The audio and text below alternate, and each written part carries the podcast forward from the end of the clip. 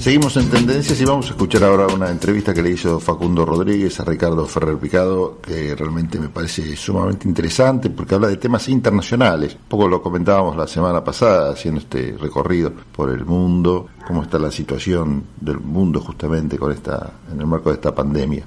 Escuchemos lo que nos tiene para decir. Estamos con Ricardo Ferrer Picado, analista internacional, para que nos hable un poco acerca de estos procesos de inestabilidad que se están viviendo en, distintos países y que obviamente tienen, pueden tener un impacto a nivel internacional bastante importante, algunos de ellos, principalmente la cuestión del Medio Oriente. Y bueno, en épocas de crisis estos procesos suelen, bueno, aparecer, ¿no? Recurrir bastante, de forma bastante importante.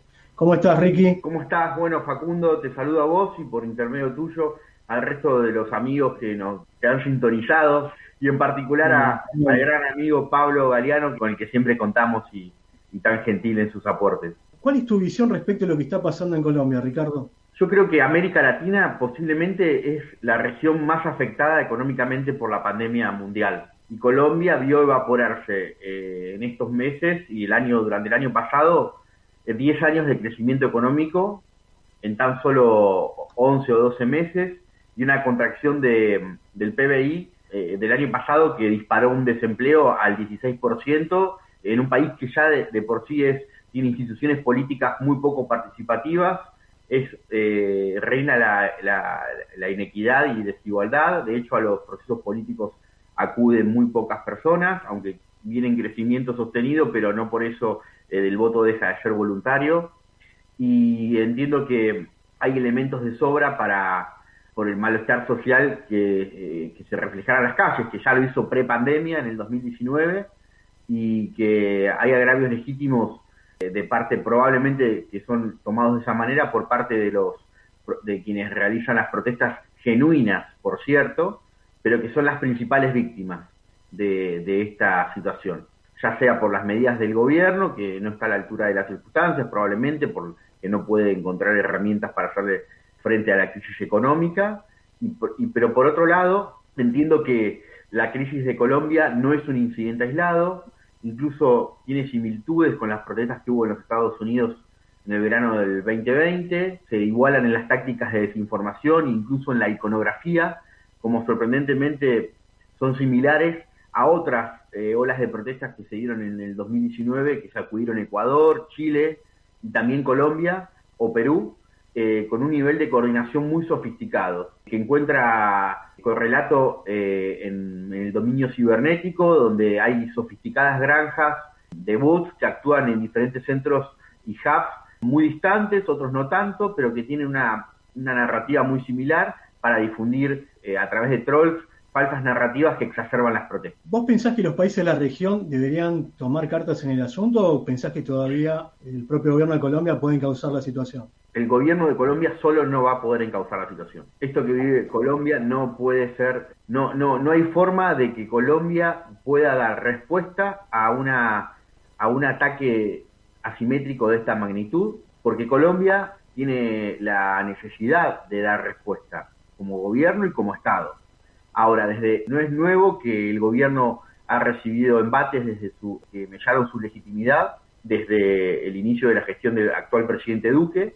También es cierto que las fuerzas de seguridad y de ejército gozan junto con la iglesia y los empresarios, paradójicamente, de la, de la mayor aceptación y prestigio social, a diferencia de lo que es la clase política, que se torna como una élite corporativa muy poco accesible, en donde muchos quedan afuera. De modo tal que puedo decir que es mucho más serio y complejo que lo que sucedió en Chile, que, quizás tuvo una válvula de escape con las elecciones y con la convocatoria de una asamblea constituyente. No voy a, hablar de la revolución molecular, que probablemente tenga como método mucho que ver, ni tampoco en los planes macabros, simplemente acá hay un juego de intereses y no podemos negar de que mm, tiene problemas internos que datan de muchísimos años, que son para que te des una idea, el ELN actualmente tiene mucho más poder que cualquier cartel mexicano de la, del narcotráfico y muchísimo más que el, que el más fuerte de Brasil que maneja junto al Comando Vermelho y la Familia del Norte el 80% de,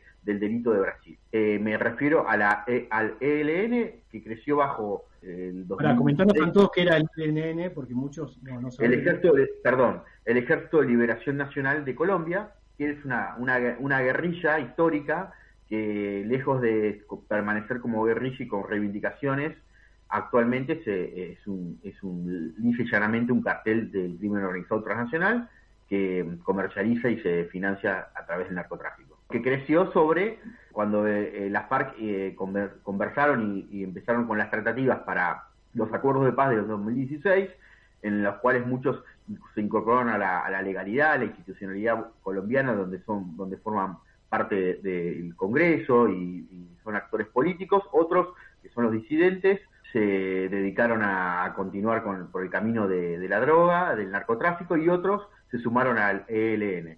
Y se sufrieron divisiones, de modo que, que imagínate que semejante red del narcotráfico tiene comunicaciones para el sur del país, que la conecta con, Brasil a través del trapecio de, Sudamérica, Brasil, Bolivia y Perú, y en la, Amazonas, y para el norte con, Venezuela, y gran parte de otras de su, de su mercadería sale por, por, un puerto que está a tan solo una hora y media de Cali, que es donde se produjeron las principales protestas y situaciones de violencia prácticamente de guerrilla urbana. Escúchame, ¿y Venezuela ahí tiene algún juego importante, digamos, en, esta situación, no?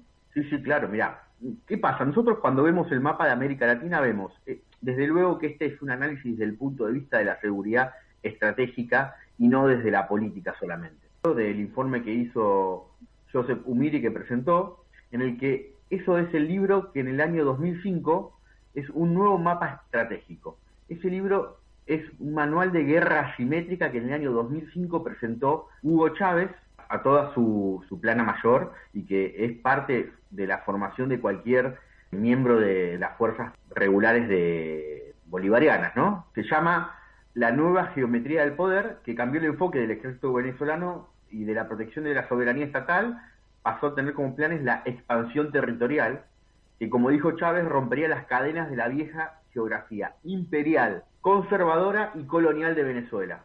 Sin embargo, el pasado día 5 de mayo, las Fuerzas Armadas presentaron eh, un Twitter con este slide. Este slide, como ven, es la Gran Colombia, el, viejo proyecto que se interrumpió de, de Simón Bolívar, que reivindica la República, el plan bolivariana, y acá tenés cómo sobre gran parte de países limítrofes en absoluto reconocen las fronteras de esta, de, ni de Colombia, ni de Brasil, ni de, ni de Guyana, y, la Guyana es activa, y ahí vemos las zonas que tienen más adentro los círculos con las zonas de incidencia de las FARC, donde actúan, y donde actúan justamente acá, que es la zona de donde eh, a finales de, del mes de marzo se dieron las confrontaciones de frontera, que ya las había previsto sin lugar a dudas el presidente Maduro, armando diferentes de, muniendo de drones a su ejército y armando una, una unidad que él denominó antinarcóticos. Sin lugar a dudas, es una situación que tiene alguna previsión y, como les decía, si, si bien hay una fractura de la relación de, de cierto grupo de la FARC con Maduro, esto no ignora los, los beneficios estratégicos que el régimen de Maduro tiene con el actual conflicto fronterizo, ¿no es cierto? Y con el pretexto de aumentar poder en estas e influencia en estas zonas donde hay rutas de narcotráfico, de comercio, sabemos que para Maduro y para gran parte de, diferentes núcleos del poder que ven esa gran Colombia, que tiene tantas similitudes con la gran Siria o, siriana, eh, es que vemos en Colombia eh, la joya de la corona, ¿no? Porque tenés un país que no solamente produce eh, y genera recursos, una gran economía, sino también redes muy fuertes que unifican el sur del continente con Centroamérica y con el norte. Y es por eso que cuando uno dice un ataque asimétrico, Venezuela jamás va a ser un ataque simétrico de dos ejércitos. De hecho, no lo hace Venezuela ni ningún país del mundo. Pero sí, eh, sabes que esas eh, unidades que tenía antinarcóticos muy munidas de, drones de fabricación rusa, eh, rusa e infantería reforzada también por Rusia, por China y mucha logística iraní, están en el estado de apure y bueno, han dado una respuesta inmediata a cualquier a un intentón incluso durante el mes de febrero. Y Maduro anticipó el conflicto y creó este trabajo preparando un escenario para que el régimen acusara posteriormente a Colombia de tráfico de drogas y para futuras operaciones transfronterizas que fortalecen en ese lugar y dejan a un Estado colombiano muy debilitado, o por lo menos en, la, en, la, en lo que es la percepción social. Y la FARC, la vieja FARC y el ELN tienen eh, en el puerto de Buenaventura su salida sobre el Pacífico, en el, lo que es el suroeste de Colombia, y es un enclave muy importante para los carteles de la droga porque ahí a lo largo de, esta ubicación Colombia permite que los contenedores con productos ilícitos, Colombia no, mejor dicho, estas organizaciones, lleguen a cualquier parte del mundo sin ningún tipo de detección. Pero durante las protestas, Cali, que es la tercera ciudad más grande de Colombia, después de Bogotá y Medellín, está a poco más de una hora y media, dos de Buenaventura y experimentó los niveles más altos de este tipo de violencia. Y es ahí donde hubo detenciones por parte de la policía colombiana de varios terroristas de, urbanos del ELN y uno en particular que se llama Lerma, que es junto con un combatiente de la FARC disidentes que se llama alias Jacobo, los responsables de organizar y le encontraron planes, eh, cartas y muchas conexiones con venezolanos y que son eh, migrantes. Vos sabés que gran parte de los emigrados de Venezuela viven en Colombia o, pase, o pasan los primeros momentos allí y naturalmente la inteligencia del SEBIN puede filtrar a, a muchas de estas personas. Podemos decir que tanto el ELN como la FARC de Maduro, vos me preguntabas, las FARC disidentes se han convertido en grupos narcoterroristas binacionales con igual presencia y asistencia eh, y logística en ambos países, ¿no? Pero si bien eh, Venezuela eh, tiene una estructura hoy por hoy basada en el petróleo y el oro para poder burlar las, los, embargos internacionales, pueden combinarla con, otros tipos de financiación ilícita y tráfico de drogas que le proveen estos, estos, estos cárteles, que además tienen una capacidad de, dominio de ciertos territorios en Colombia donde el Estado no, no llega. Eh, y entonces es lo que creo que lo que pasa en Bolivia no es un incidente aislado ni propio de la política boliviana, de colombiana, sino que además es mucho más complejo y sobre el que se monta eh, gran parte de, los planes de, Maduro para, llegar a, ese lugar, a dominar y Colombia. Y por ejemplo, en, uno de los últimos slides eh, hay un estudio que es de 7,6 millones de interacciones digitales que se encontraron vinculaciones de, usuarios, los mismos que, la, que intervinieron en las protestas de Colombia y de Chile en el 2019 y hubo análisis forenses digitales que encontraron que 1% de este los usuarios generaban, escucha esto, menos del 1% de los usuarios en esta placa del Centro por una Sociedad Libre y Segura generaron el 30% del contenido. Y la mayoría de las cuentas están geolocalizadas en Venezuela. Otro estudio encontró que 4,8 millones, yo los puedo, los estudios son públicos, ¿eh? De tweets entre el 20 de octubre y el 5 de noviembre del 2019, un grupo de hashtag a favor de las protestas de Chile que se originaron en Venezuela, Nicaragua y en Cuba. Pero también el 11 de diciembre de 2019, durante un evento aniversario de las autoridades aduaneras de Colombia, fue la propia vicepresidente Lucía Ramírez que sugirió que al menos parte de ese tráfico eh, de las redes sociales fueron las que alimentaron en, en el 2019 las protestas de Colombia y que tenían origen ella dijo eh, Venezuela y Rusia. Después citó las fuentes, que las puedo, las busqué y están a disposición. De hecho, algunos estudios sugieren que eh, se está realizando un esfuerzo de desinformación similar actualmente en Colombia y hay una empresa de minería de datos que tiene sede en Miami, podrán decir que es pro norteamericana, lo que sea, pero en definitiva cumple estándares internacionales, de, que, que dice que hay 7.000 cuentas de trolls en las redes sociales que participan todos los días y varias veces al día en las protestas actuales, generando información y recirculando otra que, tiene, no tiene rigor y que ni siquiera se, generó en, Colombia, eh, que tienen como objetivo bloquear y, o hacer spam también a, los que protestan contra las protestas o dentro de las protestas eh, van conduciendo el conflicto. El, hash, el hashtag eh, específico más importante fue el de numeral nos están matando, que muestra solamente una de las partes ¿no? de, lo que pasa en el terreno, pero sin lugar a dudas visibiliza eh, reales violaciones de derechos humanos de, durante la represión y otras que, no, se, no tenían nada de, verdadero. Lo importante es que el análisis forense reveló que estas 7.000 cuentas están administradas por granjas de, trolls eh, y de bots en, en, Bangladesh, México y Venezuela, y administradas por servidores de Rusia y de China. Imagínate que, ¿Cuánto tiene que ver el régimen de Maduro en esto? No, eso no hay duda, hay mucho, ¿no? Muchísimo, muchísimo. Me refiero al Laboratorio de Investigación Forense Digital DRF Lab del Atlantic Council, que bueno, da por cierto que hay una sesgada información que fue generalizada y que generó una crisis de legitimidad que está prevista eh, para, por quienes la, consuman, ¿no es cierto?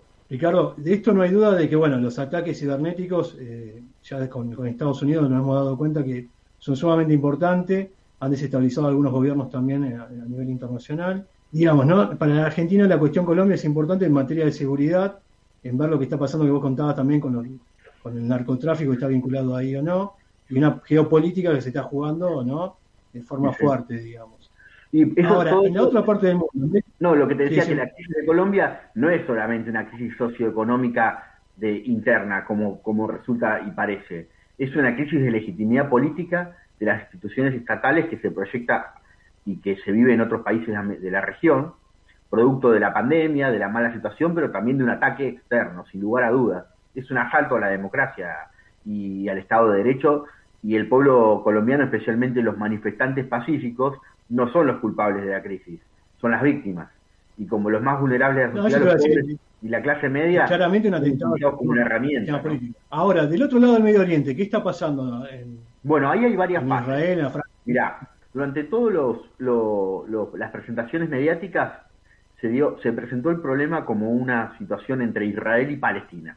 Y no hay nada más alejado de eso. Primero, por más que hubo méritos suficientes, por ejemplo, te, doy, te, lo, te detallo algunos, no todos, se dio eh, en los días previos a una eh, Israel en la, en la guerra de los seis días recuperó el dominio de Jerusalén, recuperó no, tomó el dominio de Jerusalén que nunca lo había tenido, de la ciudad vieja de Jerusalén y la Jerusalén oriental, que es la que actualmente reivindica Palestina como parte de su capital y su territorio. Ahora vamos a ver, es, ese festejo nacional israelí no hablo del festejo nacional israelí porque no quiero hablar de judíos, porque hay un montón de israelíes que no son judíos, de hecho el 20% es árabe, dentro de ese 20% como de los que de los inmigrantes hay cristianos, hay ateos, hay drusos, hay bajáis, eh, dentro del mundo musulmán eh, israelí están los, los sunitas, los alawitas, como los chiitas, entonces hay, es un, y todos voluntariamente forman parte, excepto los, los, los de los judíos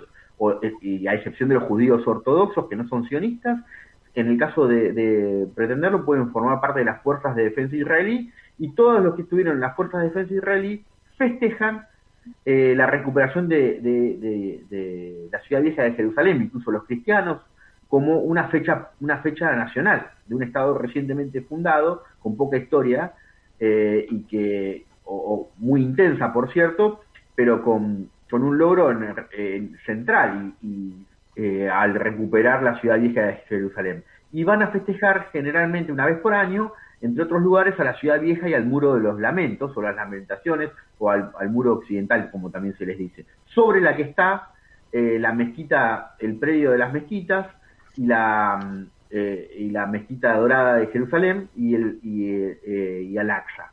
¿Qué sucede? Eh, como había tensión previa, porque había habido unas resoluciones eh, de un tribunal israelí, del, de un, del tribunal israelí sobre el desalojo de, viviendas en poder de palestinos que no pagaban el alquiler en la ciudad de Jerusalén, en el barrio de Sheikh Jarrah, donde también hay muchas, mucho, un tema muy complejo, no es tan simple como que los desalojaron por no pagar, sino que es un lugar a donde fueron a vivir y donde el reino de Jordania, mientras ocupó Jerusalén, envió a muchos palestinos que habían perdido sus hogares eh, y justamente a donde, de donde se tuvieron que trasladar eh, judíos que habían ido a fundar el Estado de Israel y que habían comprado esos, esos predios a la, mm, al protectorado británico, en donde posteriormente se generaron juicios para recuperar esos lugares y la Corte dijo eh, inicialmente que para mantenerse en esos lugares podían estar pero pagando alquileres porque si no se quedaban sin lugar. Actualmente dejaron de pagar alquileres para no reconocer eh, la soberanía de Israel y de esos ciudadanos y la, esa misma corte les dijo que se vayan y los, y los, y los desalojó.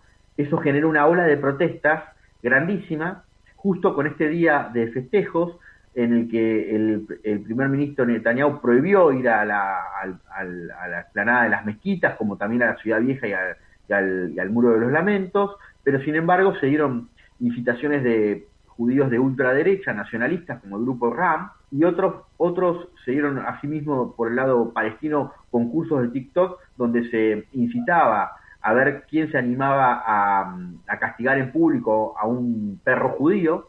Y bueno, todo esto, esto se generó un caldo de cultivo tal que fue visto como una gran oportunidad por Hamas, que no por casualidad empezó a tirar a, tirar cohetes. No digo misiles porque misiles ya es otra cosa mucho más sofisticada, ¿no es cierto? Son algunos sí, que igual el problema viene hace como siete décadas que tiene. Pero ¿qué pasa? El, problema viene como hace siete décadas, pero también con dolor, lo digo, porque son personas de la humanidad, como todos nosotros que sufren dolor, tanto israelíes como palestinos, pero que Israel tiene, una, tiene necesidades eh, y obligaciones humanitarias como potencia ocupante, eh, venían de una pandemia, vienen de pasarla mal, y además había elecciones que hace muchos años no se llevan adelante, y la autoridad palestina, con el silencio de muchos países del mundo, las postergó porque le daban mal los resultados, bajo la, eh, el argumento de que no se podían llevar adelante en Jerusalén Oriental porque eh, la situación de tensión había generado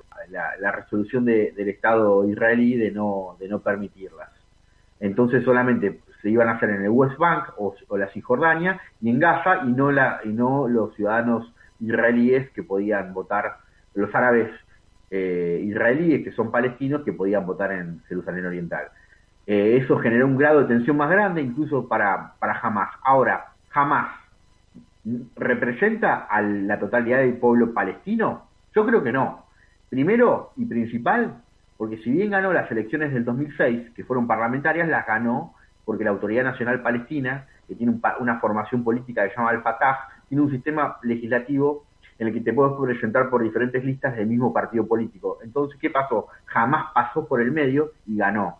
Ahora, si sumás todos los votos, no las ganó. Sin embargo, en, finales del 2006 y principios del 2017, ¿qué hizo Hamas?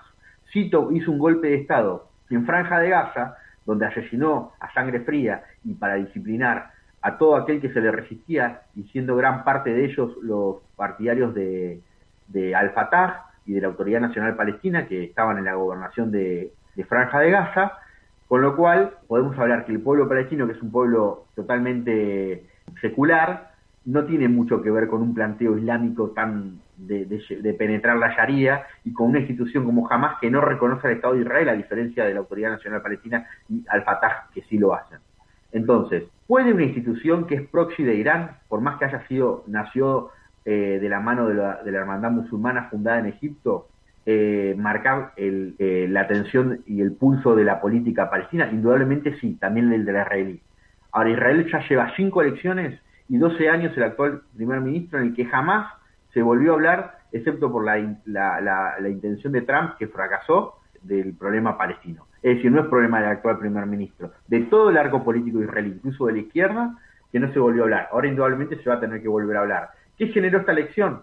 Entonces, tenés los palestinos, los, los israelíes que tienen ciudadanía israelí y son palestinos que estaban totalmente asimilados e integrados al territorio y a la vida y a la vida económica que ahora no y que casi formaban parte del gobierno porque lo que omití decirte es que el actual primer ministro perdió el favor para formar gobierno, que es un régimen parlamentario, y se lo habían dado la oposición, a la centro izquierda. Y la centro izquierda había formado, había logrado por primera vez en la historia a los partidos árabes e incluso islamistas hacerlos parte de la coalición. ¿Qué pasó? Con todo este problema, naturalmente eso no se va a dar, y el primer ministro eh, Netanyahu puede, incluso con la propia legislatura, legislatura o con el favor que ganó, mostrándose como comandante en jefe de un país en guerra, volver a, convocar elecciones e incluso sacar mayoría propia. Y tenemos entonces, primer problema, el problema de, Jerusalén y los, y los que protestan, pero que tristemente, como te decía, es un problema que recurrente de los últimos años, no es que se dio ahora. Ese, ese problema de atención se vive y se respira todos los días allí. Pero ahora se metió eh, jamás. Jamás representa a los palestinos que ni siquiera pueden votar en Gaza. A mí me parece que representa jamás.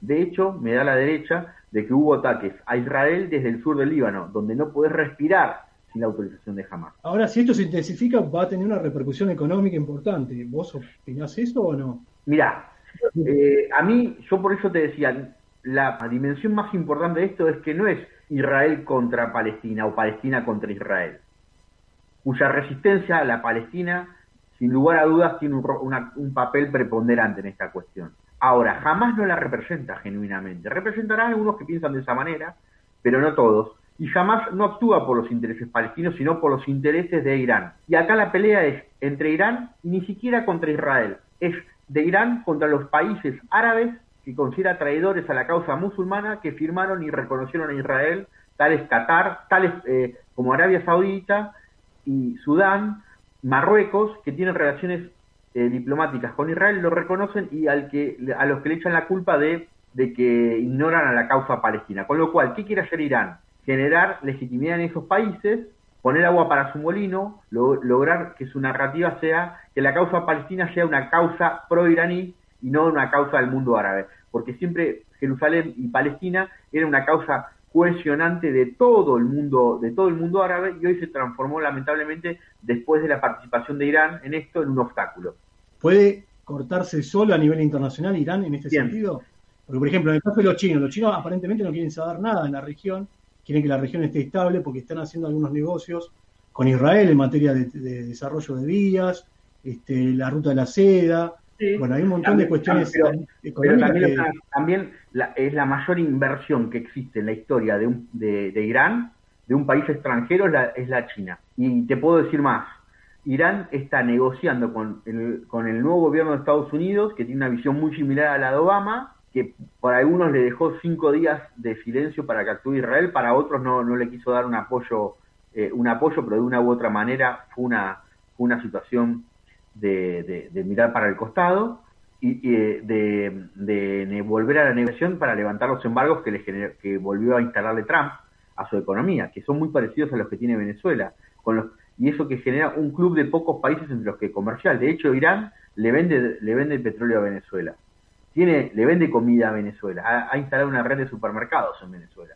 Explota en, Venezuela junto con Turquía, con China y con Rusia eh, minerales y los extrae las minas de coltán, ¿no? Muy parecidas a las que China extrae eh, depredatoriamente desde, desde África. Entonces, lo que creo es que Irán no se puede cortar solo, de hecho no lo hace.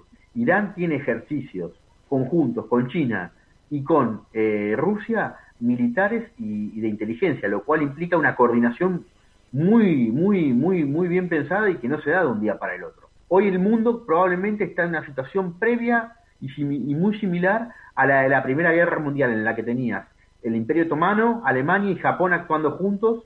Bueno, eso, eso lo puedes igualar en Rusia, en China y en Irán. Bueno, la verdad que la situación es complicada desde el punto de vista económico. El shekel es la moneda israelí, se devaluó ya al 1%. Es una zona obviamente muy petrolera también, y puede tener algún impacto en el petróleo. Facundo, ahí, mira, por ejemplo, te doy una idea. La primera vez que viajé a Israel en el 2004, el shekel estaba igual que el peso argentino con 3 shekels 40 te comprabas un dólar. Fíjate cómo pasó la cosa, ¿no? Argentina terminó casi un poco menos mal que Venezuela. Pero sin embargo, la economía israelí no se baja en el patrón, no tiene respaldo en petróleo, sino en otro, otros servicios, otras situaciones, otra estabilidad.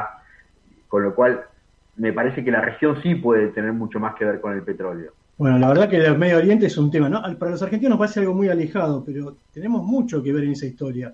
Por ejemplo, otro día veía la película El Espía, no sé si la viste en Netflix. El Espía es una película donde trabaja Sacha Baron Cohen. Ah, la vi, la vi. Vos sabés que tiene mucho que ver. Interpreta a Cohen. Eh, conocí esa historia eh, y, me llamó mucho la atención en el año 2004 y me la contó eh, una en la Universidad de Tel Aviv, en el Instituto Moshe Dayan, quien fue uno de los que participó de la operación que secuestró a Eichmann en Argentina y que era el antecedente previo de la actuación de la inteligencia israelí en Argentina para poder infiltrar en, el mundo árabe a, ni más ni menos que a, alguien que fue considerado y casi logró ser ministro de defensa de, Siria en el, en el partido Baf, cuyo fundador, que era esa visión de patria grande muy similar a la, a la chavista, y cuyo fundador es el tío del actual vicepresidente y ministro de Industria de Venezuela, Tarek El-Yami. Shibli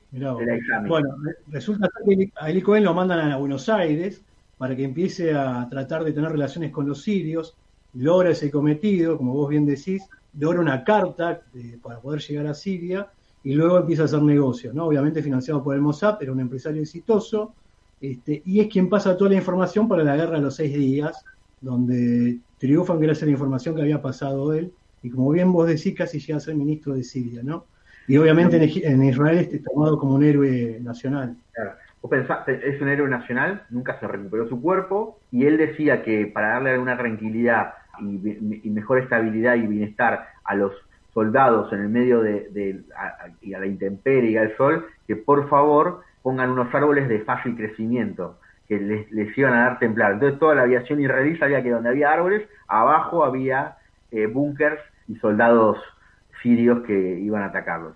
Otra cosa que pasó fue que, Israel nunca tuvo frente, eh, por más que todos los estados árabes la atacaron y al mismo tiempo, un comando eh, unificado. Todos peleaban por su parte en forma bastante desorganizada. Bueno, Ricky, fue muy lindo tenerte, la verdad que tenés un montón de información. Y bueno, esperamos contar con tu presencia algún otro día para que nos, nos aclares estas cuestiones internacionales que a veces para los argentinos que vivimos acá en el sur del mundo se nos hace muy complicado entender.